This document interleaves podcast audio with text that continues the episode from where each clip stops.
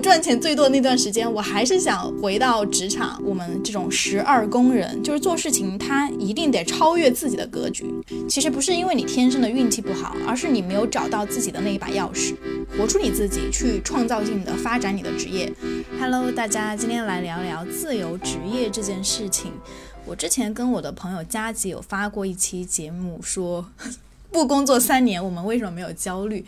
嗯，这个标题有点标题党。虽然我们是自由职业，但是并不代表不工作。然后那期节目我们是在室外录的，我本来带了一个话筒，那个话筒是可以降噪的，但没想到录出来的质量很差。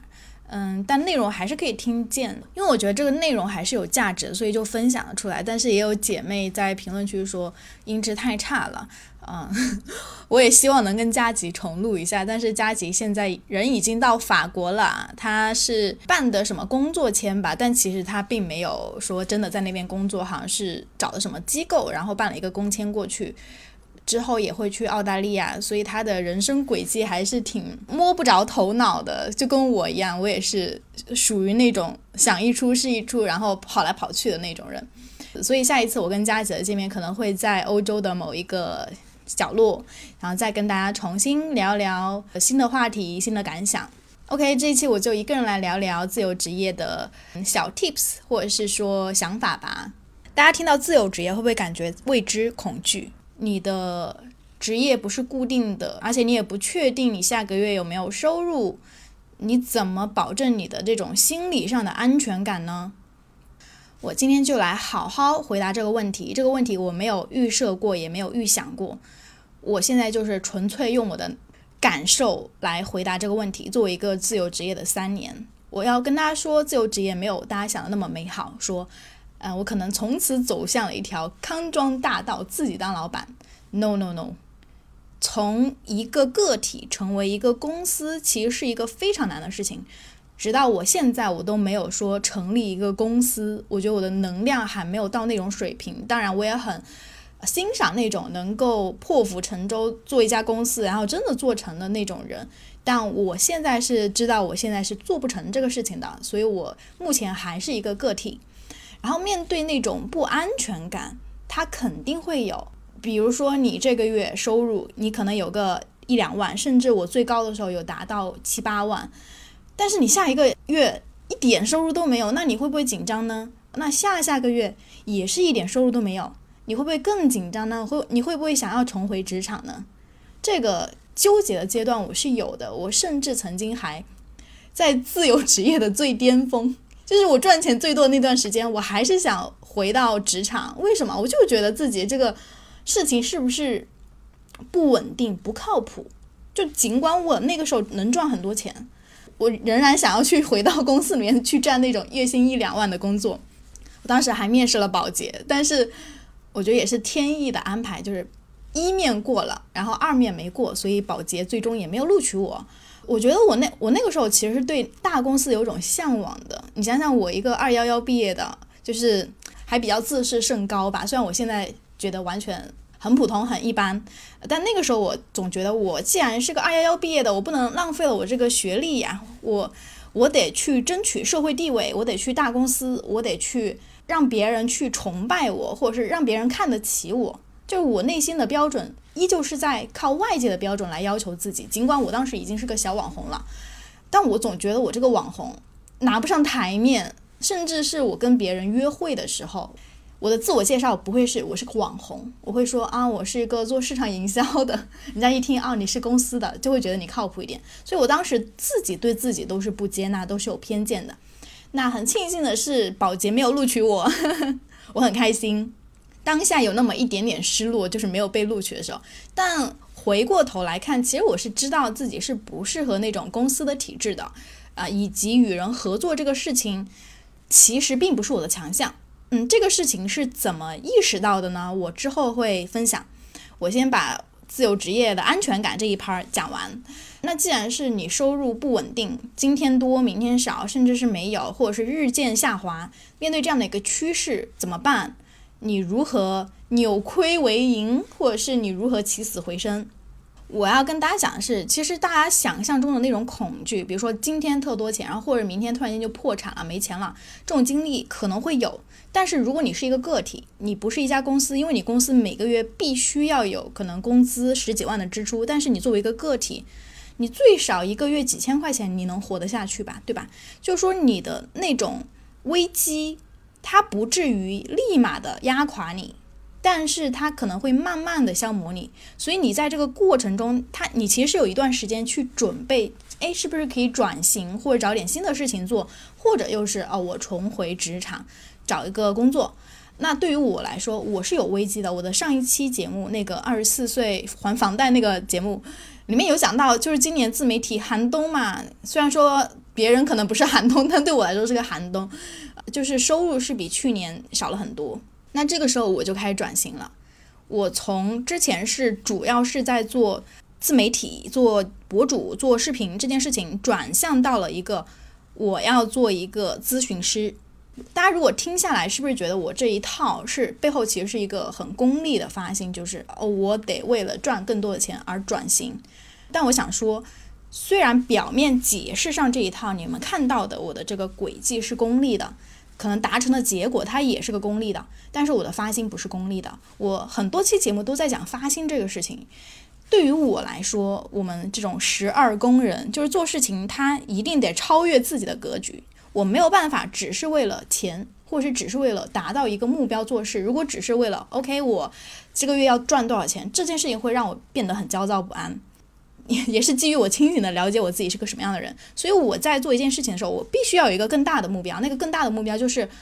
我希望我能够产出更多、更深度的内容，去帮助到更多的人。至于他们愿不愿意来找我咨询，或者是愿不愿意付费这个事情，它是一个顺其自然的结果。所以我从今年的二月份开始，就是分手之后，我发布了我的第一期长视频，有十几分钟，那个就是关于我分手失恋的那个视频。没想到效果巨好，而且发在抖音这种短视频平台上，效果都非常的好。所以我开始意识到，原来我不需要一直要做短视频，或者是做一些很精炼、很博眼球的内容，我可以去产出那种，呃，真的是用很完整的一套逻辑去讲一个故事，去讲一个观点，或者是去。静下心来去分享一件事情或者一本书，那个是一个转折点，也是因为我觉得也是天意，也我觉得也是神在眷顾我，就是告诉我这个事情是可行的，所以我在那之后坚持的产出了更多的长视频，包括我会把长视频发布在 YouTube 平台上，而且 YouTube 平台它也渐渐的开始积累粉丝，这就是一个长期的事情。就是有一个词叫长期主义，长期主义就是你可能做的事情，它不会在短期内产生一个非常剧烈的巨变的效果，但是你的累积，它会使你收获一定的，比如说积累的财富，比如说你的人脉、你的品牌形象、你在这个社会的信誉度、别人对你的了解程度等等。所以，包括做播客、做长视频，对于我来说，都是一个更全面、更深刻的去反思自己。去表露自己的观点和人生哲学的一种方式，也因此，我最近吸引到了很多的咨询来访者，都是来自于 YouTube 或者是播客的平台、播客的姐妹，所以也很感谢大家，就是愿意去相信我，也愿意跟我聊天。其实到了今年中间有个过渡期，我的收入是很很少很少的，但是当我慢慢的把这个长期主义的事情坚持下来之后。到了今年的下半年开始，我的收入就已经开始回升到了跟我做博主的那个阶段差不多的一个收入水平，所以这个相当于这个危机。他就慢慢的度过了，而且我也更清楚了自己的能力的边界，就是哦，原来我是可以自己去处理这些危机的。如果遇到问题，不一定是一定要立刻返回职场去捉住一个救命稻草，而是你可以创造性的解决问题。那这个创造性，大家不一定要按照我的这个道路，你也可以沿用其他的方式，或者是你去观察一下你身边的那些很会赚钱、头脑很灵活的人，他们是怎么样去创造自己的职业的。呃，不管你是自由职业，还是在一个工作中，或是你的这个工作，或者你觉得这个工作很无聊，真的没有办法让你有成就感，那就去创造自己的职业，不是让你立马辞职，而是你要在你的职业之外想一想如何发挥自己的价值。你可以是在有主业的情况下去做一下副业，去学一点新鲜的技能，比如说学做咖啡师、做甜点师，或者是说跟你的朋友合作做一个小小的项目。我最近有个想法，就是想采访我家附近一个咖啡店的一个老板娘。我在国庆期间没有回老家，所以，但是我每天都会去那个咖啡店去坐一坐。那家咖啡店环境挺好的，它很简单，不是那种很奢华或者是一看都是特高档那种，它就是很简单、很安静的一个环境。我之前也在那家咖啡店做过，但是没有跟老板聊天。但是我那天跟他聊天之后，我才知道，哦，原来他自己就是老板娘，自己做咖啡，自己当老板娘。有时候我会一下午都坐在他的咖啡店，我发现他们咖啡店生意也挺好的。但是这个位置呢，其实不属于广州的特别中心的位置，属属于一个就是比较偏的一个位置吧，在雁塘这边。所以我就萌发一个想法，就是哦，原来这个老板娘自己开咖啡店也挺好的。我其实还挺想了解一下她的人生故事，为什么她想自己开一家咖啡店？她开咖啡店的过程中有没有遇到什么风险和挑战？她是如何去应对的？所以之后我可能会录制这样的一期视频，大家可以期待一下，关注一下我的小红书平台哦。我等下会放在 show notes 里面，所以我就是想通过我自己的这个故事，还有面对危机挑战时的一个态度、心理活动。呃，来告诉大家，其实安全感这个东西啊，我觉得这个是一个非常私人的事情。就有些人可能自己有很多的存款，但他依旧没有安全感；但有些人可能没什么存款，钱也快花光了，但他还是会有安全感，去挑战自己，去做一些更新的事情。这个因人而异，但是我始终是想要鼓励大家，就是活出你自己，去创造性的发展你的职业。不管是你要开创一份新的事业，还是在你的主业之外开创一份副业。我真的特别欣赏那种有自己的想法，然后知道自己想要干什么，而且有勇气去行动的那种人。而且命运也恰恰会馈赠给那些勇敢的人。虽然你在中间可能会摔跤跌倒，当然你做事情要在自己承受的范围之内，然后在这个过程中随机应变，去最大可能的发挥你自己的能量，然后把这件事情做好。对了，插播一下，我十月二十二号会在广州有一个见面会，或者是说一个下午茶茶话会吧。如果你是在广州，欢迎你来见我，然后地点就在海珠广场这里，欢迎来添加我获取详细的地址。然后我最近收到了两个邀约，就是一个是网友，另外一个是社群的负责人，他们都挺想采访我关于我的自由职业或者是如何搞钱这个事情。下一周我可能会接受这个采访。但是我也想提前的分享一下，在这个过程中我的一些观察啊，就是我有时候跟网友分享我自己是个自由职业，然后我是怎么样为自己的人生负责的时候，很多人都感觉很羡慕，然后也有一些人是已经辞职了，已经是一个自由职业的状态，但是他们会很迷茫，觉得不知道自己适合什么，该干什么。这个问题其实从我的角度来讲。虽然说我的分享可能会给他们带来一些呃指引，比如说你可以做自媒体啊，你可以分享内容啊，分享自己。但另一方面，我觉得其实每个人他一定要找到属于自己的那个专属的特色是什么。比如说我的朋友佳吉，他其实是没有什么自媒体平台的，而且我也相信，就靠他的语言能力和表达能力，他如果真的去做自媒体，也一定可以做好。但是他迟迟没有去做这件事情，就可能对他来说。呃，受到大家的关注这件事情对他来说没有那么重要，但他更想的是沉浸在自己那个文字的世界里面，或者是摄影的世界里面，所以他也因此得到了很多的机会，比如说摄影的作品被别人赏识，然后他自己写的文字有出版社邀请他可以出书。那出书这种事情就对我而言就是哇，好遥远，你为什么可以出书呀？但是我知道每个人他其实截然不同，真的。就算是一个家里出生的双胞胎都非常不一样。有些人他能做那个事情，咱们就是羡慕不来。但我觉得一定要找准自己的那个特色是什么。如果你在迷茫，并不知道自己适合什么，或者是说你在羡慕别人的时候，又觉得自己很很有那种无力感。有时候我们陷入到那种焦虑和无力感。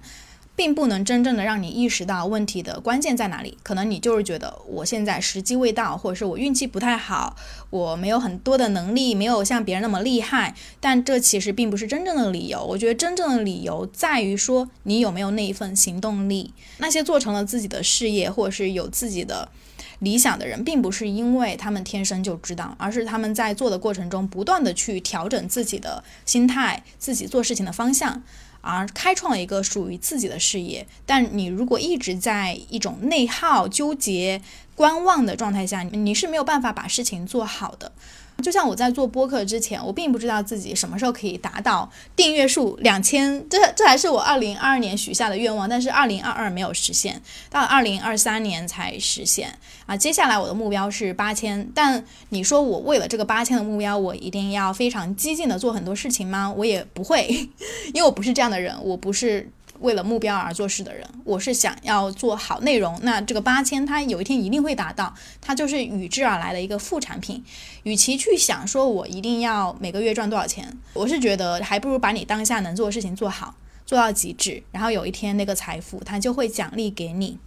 我还想从星盘的角度来分享一下我关于财富钱的看法。之前在那期解除金钱匮乏那那个节目里面可能有讲到过，但是我今天想讲一些更多更新的东西，因为我自己在学习星盘中也在更新自己的观念。比如说我的木星是在二宫，二宫是财富宫，然后木星又是一颗幸运星。如果木星落在二宫，我们可以浅显的理解为这个人赚钱很容易，那确实也是很容易。但赚钱容易的背后的原因是什么？我们可能并不知道。但是在我看了一些人的盘，以及结合他们的人生经验理解之后，我发现，包括我自己啊，我发现木星二宫的人为什么能够容易的赚到钱？那往往是因为他们的格局很大，他们有一个更远大的目标。在让他们去做一些意义感的事情，他们不是为数字而工作，而是为那个意义而工作。而当你越不在乎钱，越在专注于那个意义的时候，那个钱往往会朝你涌过来。就是木二的人是属于那种你在哪里花时间，哪里就一定会有钱给你的类型。听上去很玄，对不对？我知道，但是你们如果有看自己的星盘。如果你是木耳的人，你就一定懂我在说什么。但是我也知道有一部分人他们会说，那我就是没有钱，财运不好，或者是老是在赚钱方面碰壁，那是因为我天生的运气不好吗？其实不是因为你天生的运气不好，而是你没有找到自己的那一把钥匙。你可能看到李嘉诚、看到马云他们如何如何赚钱，或者看到你身边的人创业的，他们怎么赚钱。但其实每个人赚钱，虽然大家都是企业家，虽然大家都是创业者，都是自由职业，但他的赚钱方式一定是五花八门的。表面上的相似，但其实里子里面是有深刻的不同和观念的不同。所以我觉得每一个人想要赚到钱，嗯，你通过模仿不一定是。有效的，你可能还会更有挫败感，就好像别人怎么能成，我怎么就不能成呢？我偏偏要成，我偏要更努力。但有时候努力努力努力错方向了，反而是一种浪费时间，甚至是一种更大的打击吧。所以我觉得每个人要找到自己赚钱的那把钥匙。你的钥匙是什么呢？其实看星盘是可以看得出来的。但是因为每个人他的盘都不一样，他所呈现的那个天赋都不一样，所以我不会去详细讲解 那个盘是怎么样。如果大家想看盘的话，也可以联系我。比如说我最近看的几个家里条件非常好的。男生他们都有一个特点，就是冥王星落在四宫。我之前也讲过，说冥王星落四宫，其实是说明你的原生家庭可能对你控制欲很强，形成一个巨大的压力。那这个压力的背后，这个冥王星它同时也代表着有钱人、权贵，就是你来自于一个非常有钱有权的家庭。那在这种家庭下，你的物质条件必然是优渥的。但他们很多人的迷茫就在于说，我的爸妈条件物。给我提供了很好的物质条件，但是我找不到自己的意义感和存在感，我不知道怎么靠自己的努力来赚钱。其实这个时候你就要去看一下你的盘的配置是什么。有一个男生，我记得他的六宫落了很多星，而且比如说天王、海王这种三王星，就他的能力恰恰不是说要。传宗接代就是维持传统，父母留下的家业那一套。他能赚钱的方向，恰恰是他在于他的思想和创新。他能够有什么新鲜的点子，或者是顺应这个时代潮流，做一些创新性的事情。因为他的原生家庭是属于做的比较传统的行业，但据这个男生所说，他也真的是在。呃，从加拿大留完学回国之后，开始做 MCN，做那种美妆视频。当时还是 B 站上最早的一批做美妆的人，所以当时其实是一个很好的机会，很快的积累了很多粉丝。但是因为家里人不愿意支持，或者是因为在乎家里人的看法而放弃了这一份事业。如但是你想，如果他们当时坚持了做美妆视频，啊，包括后面呃小红书、抖音的崛起，他一定是能够赚到很多钱的，只不过是他半途而废了。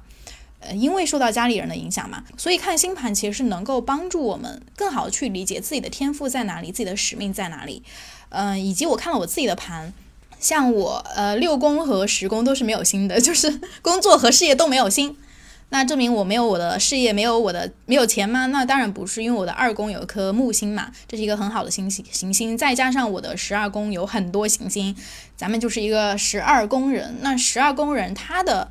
赚钱就一定是出于奉献，他不是因为要为了赚钱、为了获利而赚钱。如果你越是利己，你反而赚不到钱。你的赚钱方式一定是利他的。所以看星盘真的能够在很大程度上帮我们了解你是一个什么样的人。你不要去跟别人比较，你跟别人比较，人家的命盘跟你完全不一样，出生家庭也很不一样，你凭什么有这个资格去比较呢？所以我现在看来就是一些很荒谬的。想法，前几天有个女生来加我，她是正在他是正在考研，而且考了好几次都没考上吧，因为他本科学校不是很好，他在这方面就很自卑，然后就想问我这方面的问题，我就问他说你有嗯什么问题？他说因为考研好几次都没考上，觉得很自卑很迷茫，然后就想坚持考研。我当时听到这个，我的第一反应就是学历有那么重要吗？因为我作为一个二幺幺毕业的人，我是很早就知道我不会考研，我就是我对学术研究其实没有什么想法，除非是你让我学心理学，但学心理学也是我现在才发现的。我在我要毕业的那个时候，我根本就不知道我自己想想学什么，所以在很多人生阶段的时候，与其去想我一定要抓住一个什么工具，抓住一个什么 title，不如去想我是谁，就是。我看到这个女生，她并没有很想清楚学历对她的来说意味着什么。她可能只是因为觉得自己的自己工作不顺利啊，然后本科学历比较差，他可能会归因于因为我学历比较差，所以我的工作不顺。但其实这个并不是直接的因果关系。我也有看到我身边的一些，比如说大学都没有读的，然后或者读了专科的朋朋友姐妹们，她们也过着非常好的人生，她们也非常的有主见，非常有目标，敢想敢做，学历完全不会成为他们的一个门槛。所以，如果过度去迷信一件事情，比如说学历，比如说原生家庭，而忽略了对于自己来说什么才是最重要的那个那个关键性的东西，往往会让你变得非常饥不择食、急功近利。在这个过程中，你往往会碰壁，因为那个本来就不是一个你真正想做的事情，你只是为了达到一个社会的既定目标而去做，你不会快乐，而且你做不到，你又很会很挫败，你也不知道自己该做什么。我想分享一段话，就是急功近利，像抓住救命稻草一样，赶快去追求特别缺的，成本就是我们放弃了看见更加大的东西的可能。学历和学习能力是两码事，如果只盯着学历看，过分执着和迷信它的效用，两耳不闻窗外事的活，反而会延迟女性的社会化，阻碍小镇女孩的人生翻盘。我自己也是属于一个小镇女孩，我家里是个县里的，也不是市里的。嗯，从小受到的教育也只是在那种县里面的初中、高中，然后最后考到北京。如果说我没有考到北京，我还在湖南的某一个普通的大学，我以前会觉得我是不是就就此错过了很宝贵的机会，可能就看不到那么大的世界了。那当然，我相信有一部分的原因会影响，但是我更相信的是，我依旧还会做我今天在做的事情，就是我依旧还是会做视频、做表达、做自媒体这件事情。为什么？因为我在高中毕业之前，我就是那种每天晚上要刷两三部电影的那种人。我非常乐于关注最新的东西。比如说我初中的时候，那个时候还没有手机，我就让我妈 求我妈买了一部手机。但是我买手机不是玩游戏，也不是虚荣，而是我用那个手机去玩 Twitter。我从初中的时候就已经会翻墙了。就这些技能，没有人在书本上或者在生活中教我，而且我身边那个时候很多人甚至都不知道 Twitter 是什么，我还关注了 Justin Bieber，但是我知道我是这样一个喜欢创新、喜欢尝试的人，所以就算我考上的大学是一个普通的大学，我依旧会做这些事情。更不要说那个时候，二零一五年我上大学那一年，正好是微信公众号的风口。我肯定也会继续做微微信公众号，我也肯定会在短视频做视频的风口也会去做视频，这都是我想做的事情，不是因为它是风口我做，而是因为这是很新的事情，我愿意尝试，以及我是一个喜欢说话、喜欢表达、也喜欢思考的人，所以这完美的跟我自身的特质契合了。曾经我有一段时间也非常的迷恋什么买基金啊、赚钱理财这些事情，我也买了一些书，比如说《小狗钱钱》《财务自由之路》。沃顿商学院的思维课等等，这些书看了还是有点积极意义的，但是意义不大，就是看了，并没有对我实质性的产生很明显的效果。嗯，当然这个效果可能之后会有，现在没有。但我还想说一件事情，就是你如果想要去撬动杠杆，那前提是基于你看得见那个杠杆，你知道那个杠杆的存在。怎么说？就是很多人会投资股市，对吧？但对于我来说，我从来没有投资过股市，因为我身边没有一个人是投资股票的。呃，甚至你看网上的信息说啊，股票股价又跌了，那就更加的不想投资股票。所以我当时就做了一个决定，就是我买房，我没有投资股票。那我今天当然我也知道有很多人通过投资股市赚了很多钱，但这个事情它永远不会成为我的选择。为什么？因为我本质上来说，不是一个追求风险或者是追求短时间翻盘获利的一个人，这就是一个底层的信仰。就我不相信我不不劳而获的财富。当然，不劳而获的财富这个是一定有的，在星盘上表现就是在你的八宫有没有偏财运。我是没有偏财运的，而且在我不了解自己星盘之前，我也知道我没有偏财运。我跟别人打牌打麻将都是输的。基本上都是输，打十把输九把，我不会把它理解为说我因为我的技术不佳，我只会理解为在这件事情上我可能没有那么大的天赋，也没有那么大的热情去钻研这件事情。相反，我更喜欢去钻研人性心理，然后星盘这些事情。那我愿意钻研的东西，它就给了我一定的物质回馈。所以这里想说的就是说，你不要太迷恋那些看上去。逆风翻盘的故事，或是一夜暴富，嗯，通过什么一个投机取巧的结晶而实现了多大的财富积累？你积累的财富，如果你的认知水平没有办法去 hold 住它，没有办法继续让这个钱不断的再生出新的钱的话，那你这个财富有一天也会很快的流掉，因为这本身它不是属于你自己认知范围之内能够很稳妥的拿住的钱。像巴菲特，他的一辈子都是在投资。我曾经看过他的故事，就是对他来说，他的投资不是我今天要赚多少钱，而是玩这个游戏对他来说是一件很快乐的事情。他就是在玩一个数字的游戏，已经脱离了钱本身，钱对他来说已经没有那么重要了，因为他已经足够的可以满足自己的物质生活需要。但他现在追求的就是一种，我想要去了解数字世界的逻辑。你看，这个其实跟投机投股票已经没有太大的关系。他玩的是一个数字的游戏，但是大部分的人他确实就是没有那么多的经验在玩数字游戏上。可能你投资的金额比较少，你短时间内获得了一个很大的收益，但是因为你对于这个行业或者对这个大盘来说，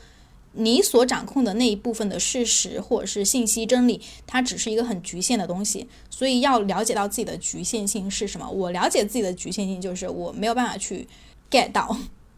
股市是怎么一回事？所以我也不会去碰这个事情。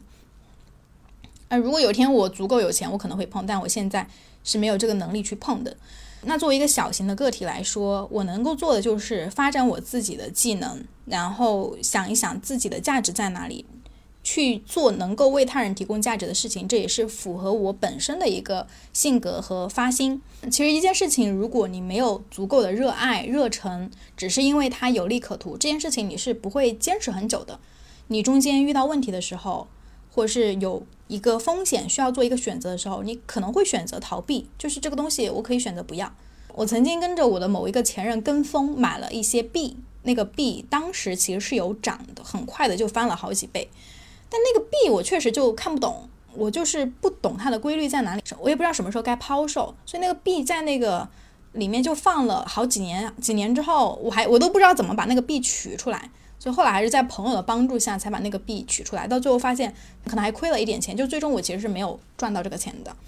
就是说你对这件事情没有足够的钻研，没有足够的热爱，你掌控到的信息可能就只是那几天它涨了一下，有一波风口，但是至于它什么时候跌，什么时候会再翻盘，这些东西你一无所知。所以投机它并不是你想要拥有一个比较稳定的收入来源，或者是比较长期发展的职业的一个选择。所以我非常不建议投机。最后讲一点非常实用的 tips 吧，就你如果想要去做一些新的尝试，虽然我没有办法告诉你你做哪件事情能成，但是我想告诉大家的一个方法或者是思维方式就是最小可行性原则。在一本书叫《精益创业》里面，它有这样的一个思维，就是说你不用把一个你要做的事情事业想得特别完整，你只需要一个最简朴的核心，你只要真实的满足了用户的需求。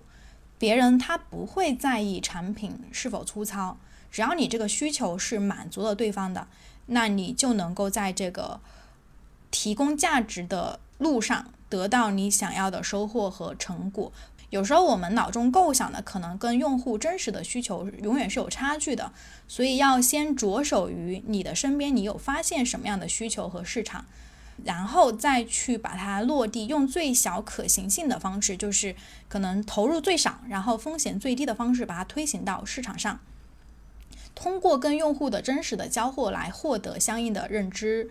你不需要去问用户需要什么，就像在汽车发明之前。你问用户啊，你想要什么代步工具？大家只会说我想要一匹更快的马，但大家不会想要一辆汽车。所以你要学会去先于用户发现没有被满足的需求。在这一点上，其实我觉得我自己也是有待提升的，因为我目前在做的很多事情，怎么说，就是不是基于非常理性的去分析它的用户需求是什么。我觉得我的认知能力还没有到一种可以发现用户自己都没有发现的需求，而是我是很多时候是凭着自己的感觉在做事情的，就是我感觉那个东西我很感兴趣，我会去做。然后我在做这个事情中，我发现，哎，有人也想，像九十、十一、十二宫宫位有心的人，可能会更懂我刚刚说的这。段话就是我自己的这种感受，就是感感受出发，因为这类人是跟神、跟感觉、跟灵性连接的更紧密的一类人。就是你做的事情，就是神的指引在让你做一些事情，你不一定是你自己想得出来，但你就是有一天灵感一现。所以我的很多爆款的视频，就是在灵感一现的瞬间突然想到，或者是我那一刻我很有情绪，我就想把这个情绪发泄出来，我把它说出来，所以我把它做出来了。虽然对大家没有什么借鉴意义，但是我想说，我在灵感一现的那个瞬间，我并不是要去做一个很宏大的事情，或者是把这个事情想的特远，我就是那一线那一瞬间，我就立马做。就像我今天录的这一期播客，我今天起床的时候完全不知道自己会做这一期播客，灵感一现来了，我就把这个灵感抓住它。你把灵感想象成一个个的小精灵。它就是有一天突然灵性到你的身上，你此刻如果抓不住它，它就走了，你知道吗？这个公交车就开走了，它就到别人的身上去了。所以此刻你要把自己的灵感抓住，然后用最小可行性的方式把它推出去，让别人知道你在做什么样的事情。